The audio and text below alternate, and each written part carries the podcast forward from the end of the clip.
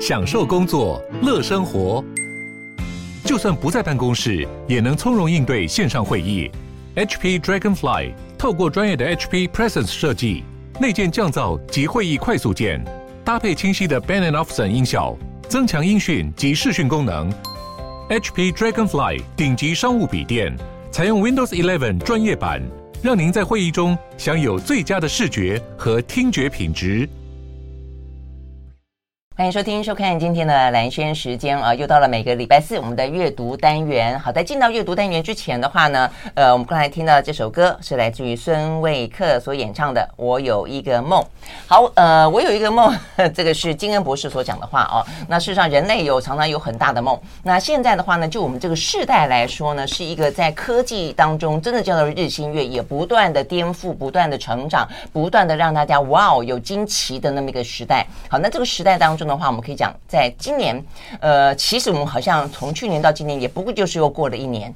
但是呢，在这样的整个的科技的大进展，甚至人类文明的可能另外一个阶段的话呢，却是一个很重要的一个里程碑，那就是 AI 哦。那所以呢，AI 很可能哦，可以让人类有新的梦想，站在呢这个 ChatGPT 的肩膀上哦啊，所有的事情呢，你都可以想象，所有的事情呢，都可以透过呢更得力的助手哦，透过呢人机协作来完成。好，为什么要讲这个呢？跟我们今天邀请到的来宾有关啊。呃，这几天几乎台湾所有的新闻几乎都锁定在呢，远来是客的黄仁勋啊，这个这位呢，呃，算是台湾一啊的这个美国的。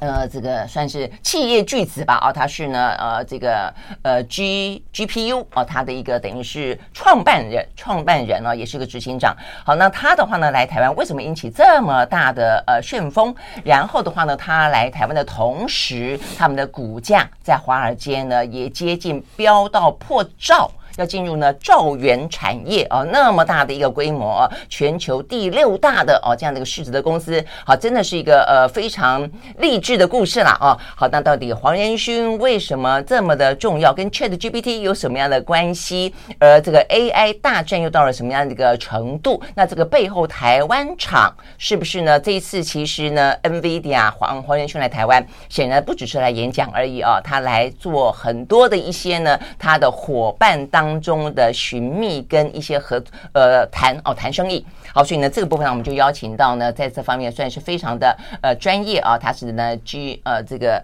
Digital Times 的。总编辑呃巫凌祥到我们的现场，上次碰到他的时候，我才知道说哇，这个巫凌祥他从呃我们非常熟悉的啊这个媒体啦、主播啦哦这个呃转战到了科技业哦，还在学校里面教书，这方面的呃专业程度啊，这个非常的呃厉害了哦。好，所以 我们今天呢，我我上次就跟他讲说，哎，我们来我们找谁来聊聊这个晶片啊？所以呢，他读了这么多书。哦，带了一部分来，带了一部分。对对对对，什么晶片战争是我们上次介绍的啊？这个中美贸易战战什么？晶片对决，这本我非常推荐了。真的吗？晶片对决，对，引起名引起名的是不是？书非常非常完整详实。这样子是不是？好，那有机会的话，我们再来聊聊。那这个是大陆。大陆他们自己出的吗？余胜也写了一本，余胜是也叫做，也叫做晶片战争，跟美国的那一本名字一样啊。对，好，所以呢，我们但是我们这一次啊，先不要谈这么的广，对，我们就先直接从黄仁勋切入啊。OK，好，所以我们就在讲说，为什么黄仁勋他最近啊，就是 NVIDIA 这家公司为什么最近爆红到这个程度？显然呢，跟这个背后 OpenAI 啊，这个 ChatGPT，因此呢，所产生的非常巨大的需求有关。这需求有多巨大？我再让当让这个听众朋友、观众朋友看一。个讯息啊，这是呢，呃，昨天的《华尔街日报》。《华尔街日报》的话呢，在昨天呢，做了一个很深入的哦，还蛮长的一个呃专题报道。这个报道上面写着，AI 的繁荣遇到了心慌，心慌意乱的心慌。这个心呢，这个在大陆的呃用语当中，晶片他们叫芯片嘛，好，所以叫心慌。然后的话呢，引发了算力争夺战。里面的很大一段讲到的就是跟黄仁勋有关，就就讲到说呢，现在全世界、呃，几乎。用得到晶片的厂啊，几乎呢，而且想要去在 AI 当中啊，这个有一些发展跟运用，通通都呢，几乎都是去敲啊这个辉达的门。我看那个马斯克甚至说，我现在要去抢 GPU，比抢毒品还要难，哇，到这个程度啊！好，所以是不是请这个巫凌祥跟我们说一下啊，这个连接在哪里？好，呃，黄仁勋当然本身从通俗媒体的角度，他其实是一个非常好的话题。嗯、你看他那个一头银发，但是长得其实还是蛮年轻的这个脸啊。你说鹤发童颜。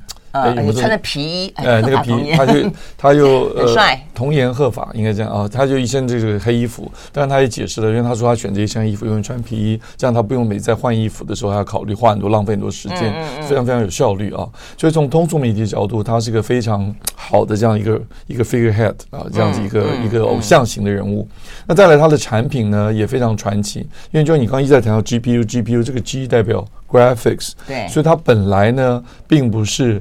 整个电脑里面，我们桌上电脑或平板里面的最主要的那颗芯片或者晶片啊，最主要那个晶片我们通常叫 CPU 嘛，对，就中央处理器。Intel, 对，你可以想象，就是说这个电脑里面有几个小精灵在帮我做事情，嗯、最厉害那个叫做 CPU。嗯，那 CPU 呢很忙，因为它是个 universal，它什么事都会做嘛。但有一件事情它做起来很浪费它的时间，因为很简单，是重复一直做一直做的事。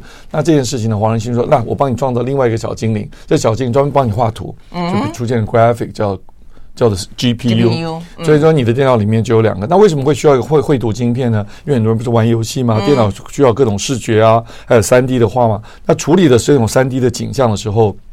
那个小精灵或者叫 GPU，它做很多事情其实重复同样的，嗯，或者是同时在做很多同样的事情，我们把它叫做平行运算，嗯。那结果呢，黄仁勋说这个是由我在创造一个小精灵来帮你做，哎，大家就觉得配合很好。CPU 你去处理一般的事情，我 GPU 专门处理绘图的，嗯。好，两个小精灵在你电脑里帮你服务。结果呢，有这么一天呢，大家发觉它这个小精灵这个 GPU 啊，这个绘图的晶片，它那个平行运算的方法呢，对于处理另外一种应用非常有帮助，是什么呢？就你刚刚提的 AI，对。AI 这个应用里面出现很多的特殊的运算，哎，就 GPU 做的比 CPU 还好，所以呢，这是一个风潮把它带起来。但这个是我们大家早知道了，可是没有这两天这么红呢？或者像你刚刚前面讲的，股价怎么突然又涨那么多呢？对对，是因为呢，涨了九成。比去年说去年的话呢，呃，到去年年底的时候说它的库存还有六七个月需要消化，就今年呢一开始 OpenAI AI 一来，哇，这个几乎是供不应求，大家都追着它跑。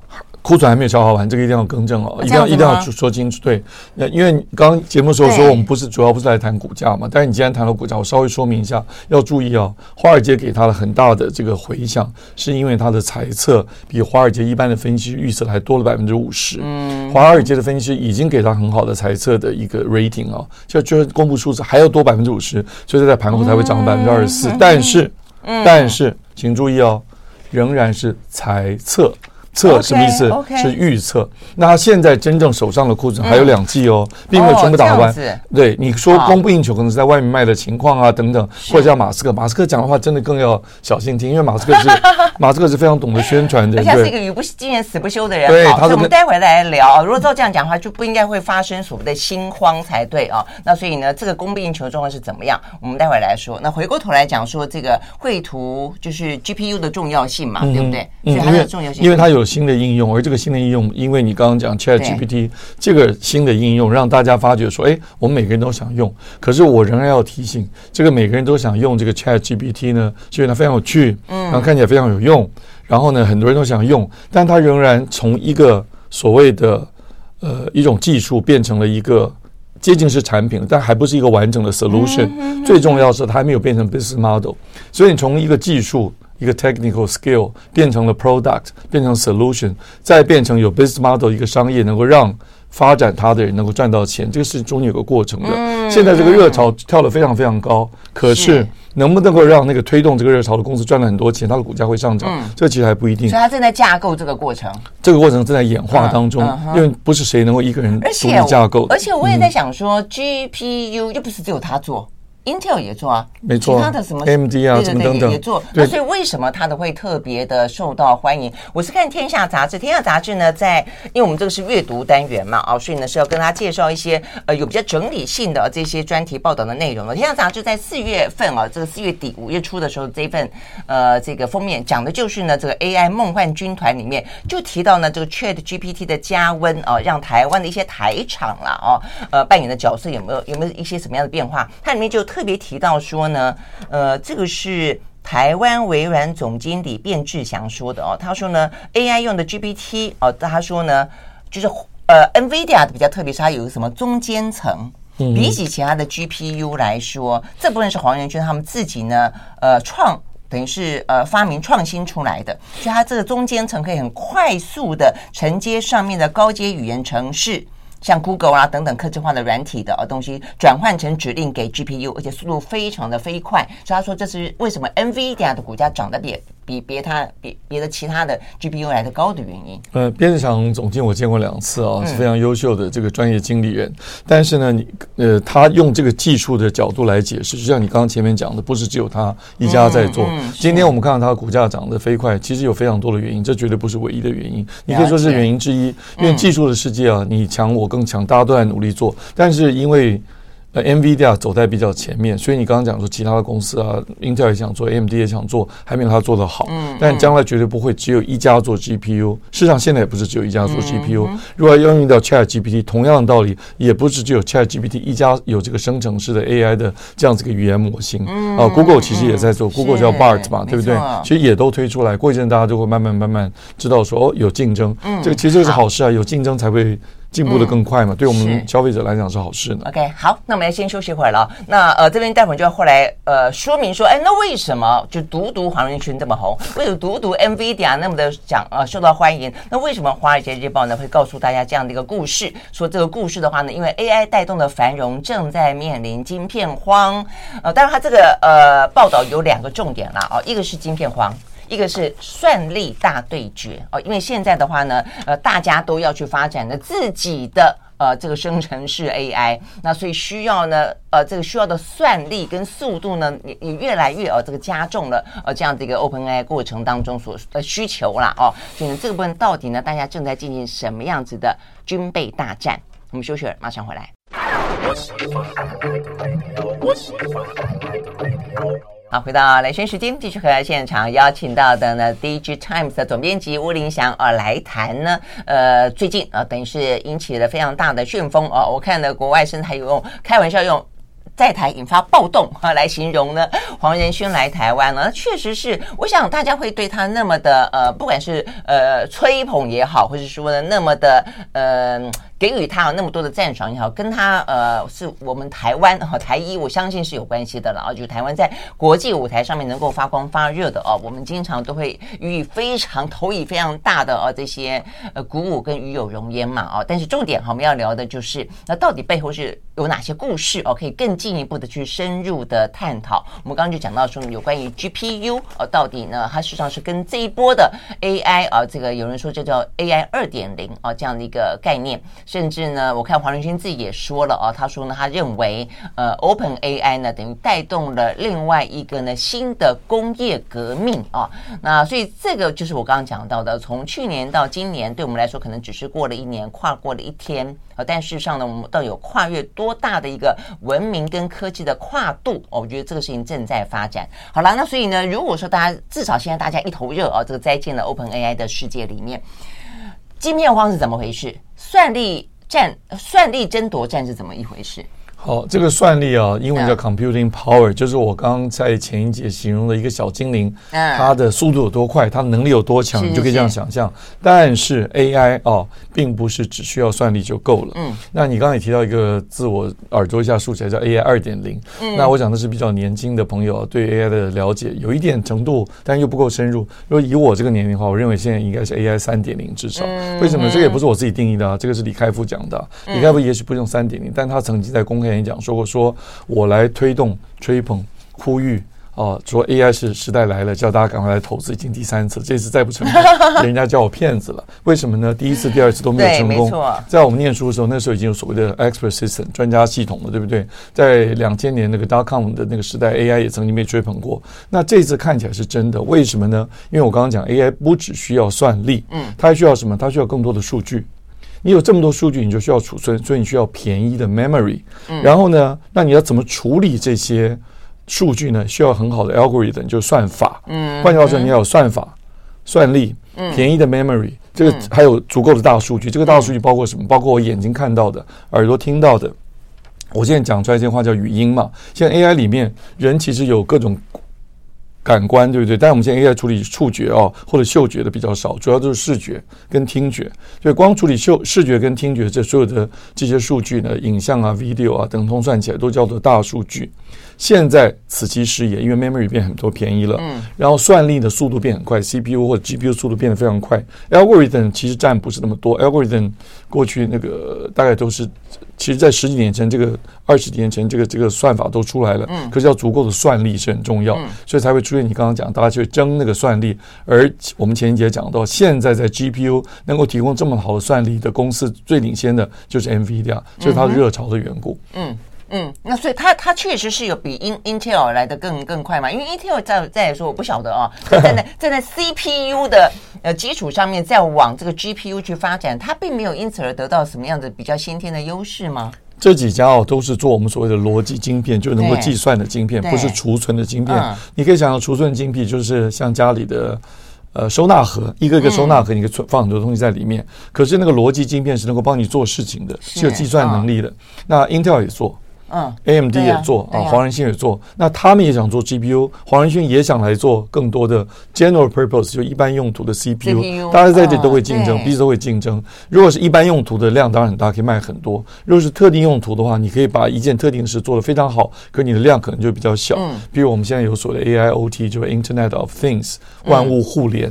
如果每一样东西都要互联的话，每一样东西它的的功能都不一样，可能要给它一个不同的小小的一个一个一个一个小精灵藏在里面，对不对？那它的量就不会太大。这现在 AIoT 碰到的一个困扰。所以回到你刚刚的问题，我说那为什么还是它特别受到瞩目？我刚刚讲好几个缘故嘛，它很酷啊，是吗？然后它的股价突然涨得很高啊，然后再加上 ChatGPT 这几个因素正好这样子激荡。但是我相信啊，在不久未来，我们新闻界一定会找到另外一个题材。啊，然后呢，也会把它炒得很热，因为炒得很热，对大家都有好处，因为股价会涨啊，对华尔街的人有好处，华尔街人也是需要题材的，对不对？啊，他就需要故事，需要一个英雄就是了，对啊，所以它有点像当初的贾伯斯的概念嘛，因为贾伯斯他除了呃真正苹果哈，不管他的产品怎么样，他的观念怎么样，他的创新怎么样，他的样子的 image，你你必须承认，他就是一个一个 star。那所以某个程度，你觉得黄仁勋的造型跟他的出场的样子？在美国有一句话，Every business is show business。啊，即使你是 President of the United States，你做美国总统，你要做秀啊。所以呢，贾博士走出来一个那么大的广场，后面一个那么大的荧幕，穿黑的高领毛衣啊，然后不管是高领衫了啊，不管是冬天夏天，他就是那一套。就像黄仁勋现在无论如何也穿一个皮衣，皮衣，管他是在亚热带还是热带。哎，昨天 昨天现场记者有在讨论说，他那个皮衣里面说不定有一个自动风扇帮他降温，所以他比较酷。因为黄仁勋说我看起来很酷嘛，那我们说你那个皮衣搞不好也可以让你很酷啊，因为里面可以降温。这开玩笑的话，就换句话就说大家。包括所有的行业都需要明星，贾博士塑造了自己变成这样一个明星，塑造那样子一个场景氛围。现在有没有人接班人？哎，看起来他是嘛，所以媒体都觉得很兴奋，华尔街也觉得很高兴啊，因为有题材，股价会涨嘛，对不对？那媒体也觉得很高兴，有题材可以做各种报道，那大家才会听嘛，对。所以我觉得这就是各种各种因素的激荡，将来一定还会找到新的因素，但一段时间之内，它可能是现在的。最闪亮的一颗星啊，最闪亮的一颗星。OK，真的是啊，所以最近的话呢，围绕在黄仁勋，围绕在 NVIDIA，围绕在呢 OpenAI 里面，太多太多的呃名词跟形容词被创造了啊。比方说，呃，有人说黄仁勋呢，呃，就是呃，辉达等于就是过去的 Intel。哦，所以你看这个话题啊，那又有人说，现在这个时代呢，我们刚刚讲到这个呃 AI 二点零啊，不管是二 A 二点零、二点二点三点零都可以啊。又有说我们现在正在另外一波的工业革命的浪潮的啊，这个新的开端等等啊。好，所以呢，所有的形容啊。背后当然都有很多的一些趋势的发展，还有可能引爆的商机，还有更多的商战啊。那既然我们讲到黄仁勋是现在最耀眼的这个呃明星，但是呃背后他需要多少的协力厂商跟产业链里面呢，就不得不谈到台湾的角色了哦。我们休息了再回来继续聊。I like 103, I like radio 回到兰萱时间，继续和现场邀请到的《GG Times》的总编辑巫林祥来聊天啊，聊的呢是黄仁勋来台湾所引起的旋风的故事的背后啊，事实上呢，包括了 NVIDIA，包括呢这个所谓的呃图形处理呃呃软体。晶片叫处理器啊，就是晶片的意思。对对对，那还包括了这个 Open AI 所带动的啊整个的需求啊。那当然在在这个过程当中，我们过去这些年都越来越清楚知道了呃台湾所扮演的角色了。那这个台湾扮演的角色对台湾来说，在产业上，在所谓的产供应链上是一个故事，在呃所谓的中美的呃争夺，然后引起的台海的紧张，那我们要有一个护国神山群，又是另外一个故事哦。但不管是哪一种故事交织在一起，就让我们非常非常的注意到啊。那么一个对我们来讲很重要，而且很具有话题性的呃这一群台湾人啊。好，那呃事实上台湾人呃不止他叫台湾，对台湾出生的人。台一。对，好，黄仁勋是一个啊，黄仁勋的话呢是九岁的时候啊，说是。差不多国小的时候了啊，这个到美国去的。还有另外一个，其实刚才呃吴林强就已经不断提到了 AMD 哦，那他是苏姿丰 Lisa Su，他也是哎，他也是好像。我们刚查的是三岁，对不对？三岁，三岁，三岁就到了美国去。台湾出生的，对，两个都在台，都是台南啊，所以这个对于台南人的我来说，突然之间，哎，又觉得好像多了一层关系。好，所以聊聊这两个人。刚才呃，魏林祥说，我才知道他们两个有亲戚关系啊。对，有一点亲戚关系，你在网上可以查得到，有点有点远，但确实是有一点点。OK，那所以这两个呃，AMD 做的，其实你刚刚也讲，他他其实也是想要。做这个 G G P U 嘛，也有在做嘛，对不对？A M D 最主要是在早期的时候，它是跟 Intel 两家一起做 C P U 的，嗯、但是它后来被就是被竞争的很糟糕，就处境很糟糕，股价跌到只有两块多美元。苏志峰接手之后，股价涨到快一百块啊，涨了四十几倍呢，嗯嗯、所以所以让这个 A M D 就重新回到了这个战场里面来，也让这个 Intel 倍感威胁，Intel 的市占率也变得没有那么高。但你刚刚讲这一节你要谈人呢、啊，我不晓得我。我们的听众和观众或者蓝轩知不知道啊？就在这个半导体里面，确实有很多台湾人在一个特定的领域。嗯。哪个特定的领域呢？我们知道，任何一个晶片，你总要先设计吧。对。然后才去交给真正的工厂帮你制造嘛。在半导体的这产业里面，我们把工厂叫做 fab，不是叫一般的 factory，我们就叫 fab，f a b 啊。那如果说它纯粹只是做代工，我们就把它叫 foundry，像台积电啊。所以常常听人讲 fab 或者是 foundry。但是说，如果我只设计，我没有 fab，我没有工厂，那英文叫 fabless，就是我没有 fab，我只有 fabless。它是什么意思呢？就设计商。那在这个领域里面，我想设计，然后到制造。那在设计的部分里面，台湾人特别多。哦，那我我们可以，你刚刚提到黄仁勋嘛，也提到苏志峰，对不对？对。那台湾的联发科。MediaTek 是 MediaTek 设计，MediaTek 设计是全世界排前几名，大概四名五名吧，对不对？做手机很棒，像他的老板，他的 CEO 当然台湾人蔡立行啊，嗯，对不对？所以现在看起来，呃。搭配了这个，你刚刚一直讲 Open AI，Open AI，Open AI 其实是一家公司的名称，不是一种 AI。它 ChatGPT 创造这个 ChatGPT 这个产品的公司叫 Open AI，它用的大部分都是 GPU，大部分它用的 GPU 大部分都是 NVIDIA 的，对对对。那而且 NVIDIA 这个用的这个 GPU 呢，它除了可以呃做。当然，我们直接跳到讲说做 Open 呃做这个 Open AI 的 GPU 呃 GPT 的应用，但是它最后要变成一个 box，就是说这个晶片就变成那个盒子是什么样一个产品呢？嗯、叫做伺服器。嗯，伺服器 server，这伺服器是台湾非常重要的一个产业，因为过去台湾很多的制造电子组装业都到了中国大陆去，嗯，可是只有伺服器呢，大部分大概还有百分之九十二、九十三这个产能还留在台湾，所以呢，黄仁勋的股价会大涨，是因为很多很多的伺服器要用到它。的 GPU，那人家为什么要买这么多的伺服器呢？因为要去去组装一个 data center，这个 data center 有那么多成百上千伺服器在里面，然后就帮大家来处理那些软体的问题。所以我们看到整个产业链啊，做出来的 GPU 再做成伺服器这个 box，再装到一个 data center 里面去，这个 data center 就提供什么？提供算力，提供这些 GPT 的服务。是要看那个 data center 呢？对对对，所以这边又讲到了，像是呢，在《华尔街日报》的这一篇专题报道当中，就提到了像是微软、像是 Amazon，呃，他们在云端的服务当中就非常的需要，就非常需要。这个云端指的就是 data center，对不对？对，这个云端指的其实就是 data center，只是我们用云端来形容，就是说，好像我们在那边工作，我们跑出要连到哪里去？对对对，你觉得啊，这个云端其实就连到 data center 去了，上网到 data center，这是一种描述了。描述这样子的，嗯嗯，也也蛮合理的。但是你想想，有那么多人要盖要用到 data center 嘛，所以需要买很多伺服器，很多伺服器就需要买很多 GPU。对，那所以黄仁勋的公司的股价大涨就很合理啊。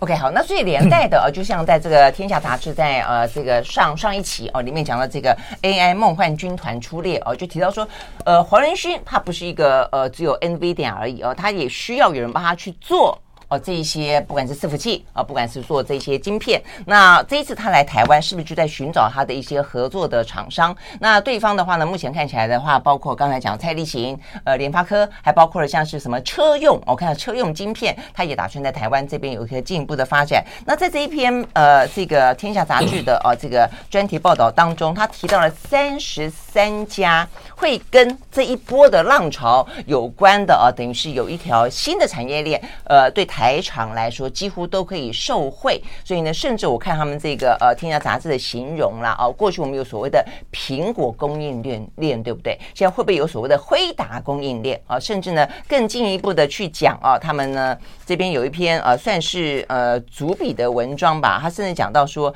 呃，ChatGPT 催生了黄仁勋供应链吗？我们休息了，马上回来。I like 103, I like radio 好，回到兰萱时间，继续和现场邀请到的《DG Times》的总编辑巫凌翔啊来谈啊。这一次呢，黄元勋来台啊，背后呢，我们可以看得到哪些故事、哪些线索啊？可以看到什么样的背后一个大架构正在呢呃生成当中啊？就像在 AI 的生成啊。好，那我们刚刚讲到这个呃黄元勋供应链，当然这个讲话讲的有点夸张，有点像一人供应链啊，或者说一家公司就可以创造这么多的呃商机跟机会吗？但苹果坦白说，它确实是啊，这苹果呢。那它，你必须要做出一些手机，手机的背后，手机的里面有非常非常多的东西。好，所以我们就讲到说呢，这个 ChatGPT 它是不是呢？呃，拉出了一整条的这个供应链，而这个供应链就黄仁勋哦，可能不管是我们刚刚讲到的，是不是一个台一的哦这个背景的关系，在他们过去本身就有一些合作关系。因为就我所了解，在过去一两年间，呃，黄仁勋跟苏姿丰其实坦白讲都来过台湾啊。好，所以他们。到底啊，这个供应链在台湾，在这个过程当中可以受惠多少？呃，我们刚刚前一节讲到伺服器，所以这个标题用黄仁勋供应链当然非常吸睛啊，嗯，但是不是那么精准。一个人跟产品是有一段距离的，当然。所以如果讲说伺服器供应链，我觉得可能呃比较准确一点，因为你想看一个伺服器里面绝对不是只有。GPU 而已嘛，它可能也需要散热，它需要 power supply 啊，它需要各种各种的 parts 在里面，就零组件在里面。这所有的零组件可能就符合你刚刚讲的，台上有这么多几十家都可以来来来赞助来参与。所以讲辉达供应链喽，如果这样说。呃，讲辉达供应链，我觉得仍然不精准，因为辉达绝对不是只做伺服器。你刚刚提到一个关键，他这次来黄仁勋这次来也建立一些车用相关的供应商。为什么？因为将来我们的车子，我们讲未来车，因为有人车联网，有人讲用未来。车有人讲自驾车，有人讲电动车。那其实我觉得用电动车或者未来车其实都可以了，因为这三个名词现在都有。但最重点就是说，将来的车子一定是自驾的方向，嗯，autonomous。意思就是说，我在开车的时候，慢慢我手可以放开，慢慢我脚可以放开，慢慢我眼睛都可以闭起来，我可以在睡觉，车子继续开嘛。嗯，所以这个时候车子怎么帮你开？就是我刚刚最一开始讲的，车里面有好多小精灵在帮你做事啊。你眼睛闭起来，它帮你看；你手放开，它帮你握着方向盘；你脚放开，它帮你决定油门要加还是踩刹车。有好多的小精灵，谁是这些小精灵？就是那些逻辑 IC，、嗯、就那些所谓的 GPU 或 CPU 或者 micro 呃 computing 的那些 unit 啊、嗯，小的这些单元。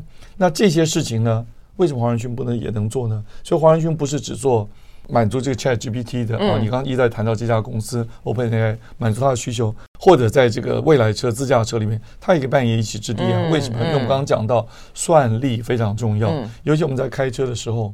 那个短期的速度，你说突然有个小孩跑过去，一个人跑过去，一只狗跑进去，那个速度是非常非常快，你马上就要做决定，是踩刹车，还是赶快换一个方向，还是怎么样处理，对不对？这都需要非常短的时间之内做出非常精准的计算之后才做出决定。嗯，那这都是那些我所谓的想的小精灵，就这些 GPU 啊、CPU 啊这些 Microsoft Microprocessor 要做的事情嘛。所以黄仁勋这次来，我觉得你刚刚讲的车用是我这次特别觉得吸睛，就表示说他不是只满足于只做 service 而已，他已经看到了车用的这个领域里面所需要的这些 microprocessor 更多了，这是一个很大的商机啊。嗯，嗯，那所以在台湾来看的话呢，显然的，我记得你这样讲，如果我没记得没错，红海研究所他们不是也就是跨界跟玉龙做合作，也打算要去做电动车嘛，所以他们也是打算在硬体、软体当中共同合作，也是跨进这个市场，对不对？鸿鸿海切入的，我们刚刚前面讲到有技术要变成产品，变成 solution，变成 business model 啊。红海呢，的确有这些技术，组装它很强大，嗯，可是呢，台湾缺一样事情，是吧品牌？你有听过台湾？当然，玉龙是有自己的品牌，但是在我们讲全世界 global 这个 market 啊，全世界的市场，全世界的产业里面，台湾的在汽车或者电动车里面，嗯，比较没有那么强大的角色。可是台湾这个代工很强，台湾有红海，还有电子五个，对不对？所以红海现在这个策略叫 MIH，它的目的并不是创造一个自己的红海牌汽车，不是，它的目的是别人是要做汽车，你能够设计，你有品牌，你去经营没问题。我帮你制造，嗯，我帮你制造 Made in 红海，M I H 常开大家开玩笑，M I H 是 Made in 红海的意思，其实它有好，它有好多个意思了啊。所以它的目的说，我帮你制造，那我帮你制造里面，既然里面需要那么多的小精灵，嗯，就是这些 microprocessor 小的这些处理器、微处理器，所以红海才会。介入了这个，进入了这个半导体这个产业嘛。嗯、那从老郭郭台铭变成刘阳伟，刘阳伟的半背景就是半导体嘛，嗯、就是他们早就看到他们需要非常多的半导体的晶片，所以他们也开始进入这个产业。免得将来我来帮你造车的时候，结果买不到晶片，怎么可以啊？或者我不知道用什么样的晶片是最能够满足我这个车子的需求，或者客户的需求。所以呢，回到你刚刚讲的，就红海的 business model 是替仍然是替别人代工。嗯、如果哪一天苹果说我们要做汽车，叫做 iCar 或者叫 iVehicle 叫 i 什么的，嗯、那交给红海代工，那红海。就就发了，OK，所以我们这边听起来就已经有两个供应链目前正在台湾会扮演角色的嘛，一个就我们刚才讲到的这个呃伺服器，对伺服器，伺服器是已经进行式，现在进行式，现在有很多嘛，我的意思说现在就我刚刚讲伺服器在全世界有那么多 data center 需要那么多伺服器，而伺服器是台湾保有在台湾本土的产业，大概九十二、九十三 percent，我最近看到数字啊，都是在台湾制造。那台湾很多其他像 PC 啊，像手机都在。在中国大陆制造，或者一部分在越南、在马来西亚、在这个印度甚至啊，所以呢，现在进行就是伺服器的供应链。那我们刚刚讲车子、汽车，将来的未来车、电动车加自驾车啊，这个供应链呢还在形成当中。嗯哼，OK，我们休息，回到现场。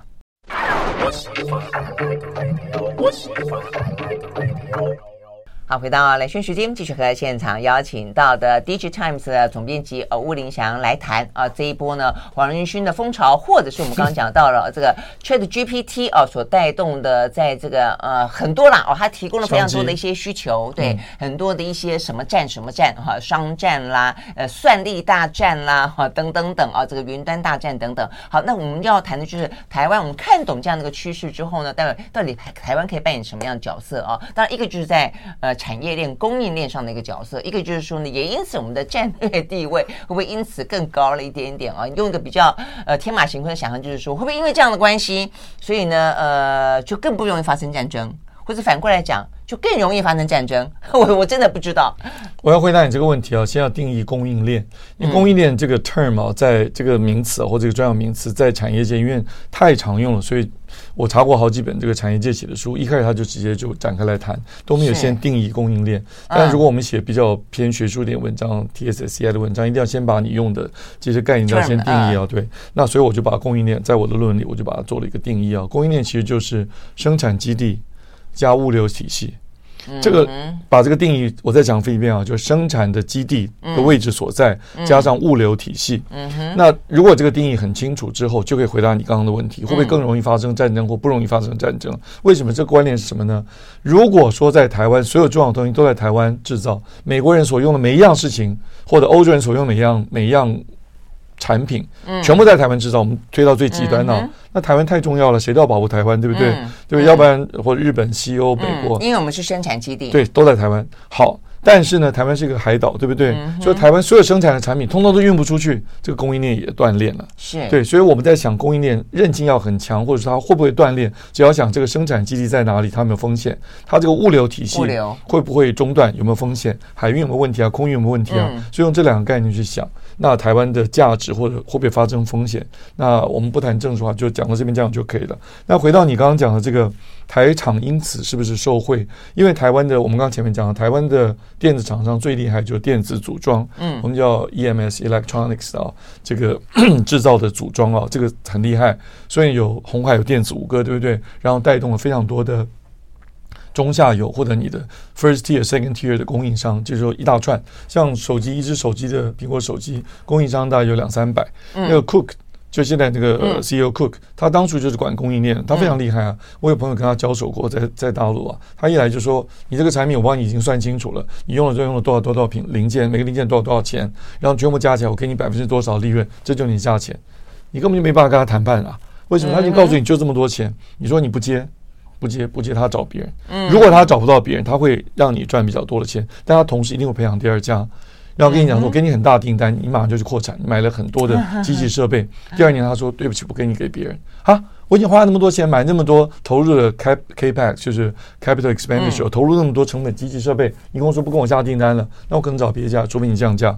这个 Cook 非常厉害，这也是我们能够买到便宜的手机的缘故，因为有那么多厂商在后面血泪这样子来投入，对不对？所以呢，回到你刚刚讲这个供应链。台场要能够做这些事情是很辛苦的，嗯嗯，很辛苦，一把辛酸一把泪啊，很辛苦的才能进入到苹果的供应链里面。所以回到你刚刚讲的，有黄仁勋供应链、伺服器供应链或者 AI 供应链正在形成当中，不是谁能够主导。我们常用生态系来形容这个体系，叫生态系。生态系就是自自然长成的吧？像我们屏东有雨林，对不对？亚马逊雨亚马逊雨林，我们高山有森林，那个都叫生态系，那是自然。长成的，不是谁去操控出来的，所以这个生态系在这个成长的过程当中，已经有很多有心的台厂，像你刚刚讲《天下杂志》报道的那些厂家，努力想加入到里面去，最好能够让我所制造这个产品的独一无二。所以你的伺服器里面。可能我随便举例，需要某一个零件，然后让这个伺服器可以更轻、轻薄短小嘛，更轻更小，呃，或者是让它散热更好。那我做这个产品，别人都做不出来，我有专利保护，那你非跟我买不可，我的利润就可以比较高。如果纯粹我做的跟人家是一样，me too，你有我也有，那你的利润就是毛三到四，可能百分之二、百分之三。所以台厂将来会在这个领域里面去想办法有一个角色，而且要独一无二、不可被取代，才能获得比较高的利润。如果我们的观众和听众朋友们，有人要做投资的话，就要顺着这个理念或者这个概念了，这个概念去想象、去搜寻、去。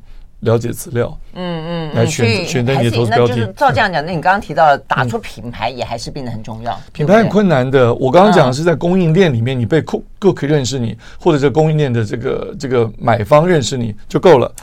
我们讲品牌是说对一般的商业的消费者，所以你说手机，哎，我用手机的苹果，哦，那这样子对啊，那个那个是商业才有品牌。B 的话，其实。B to B 的品，B to B 的品牌不需要打到那个地方。台积电也算是 B to B 的品牌。对，你有看过台积电做广告吗？没有，没有。对，台积电有品牌。台积电不需要做广告，但还有品牌。它那个品牌是在 B to B 的概念里面，不是我们一般讲的商业的 brand，不是那个 brand name 那个 brand。它的 brand name，你你打开你的手机，你的手机把它打开，我拿一把瑞士刀，马上帮你拆开看一下吧。啊，不用吧？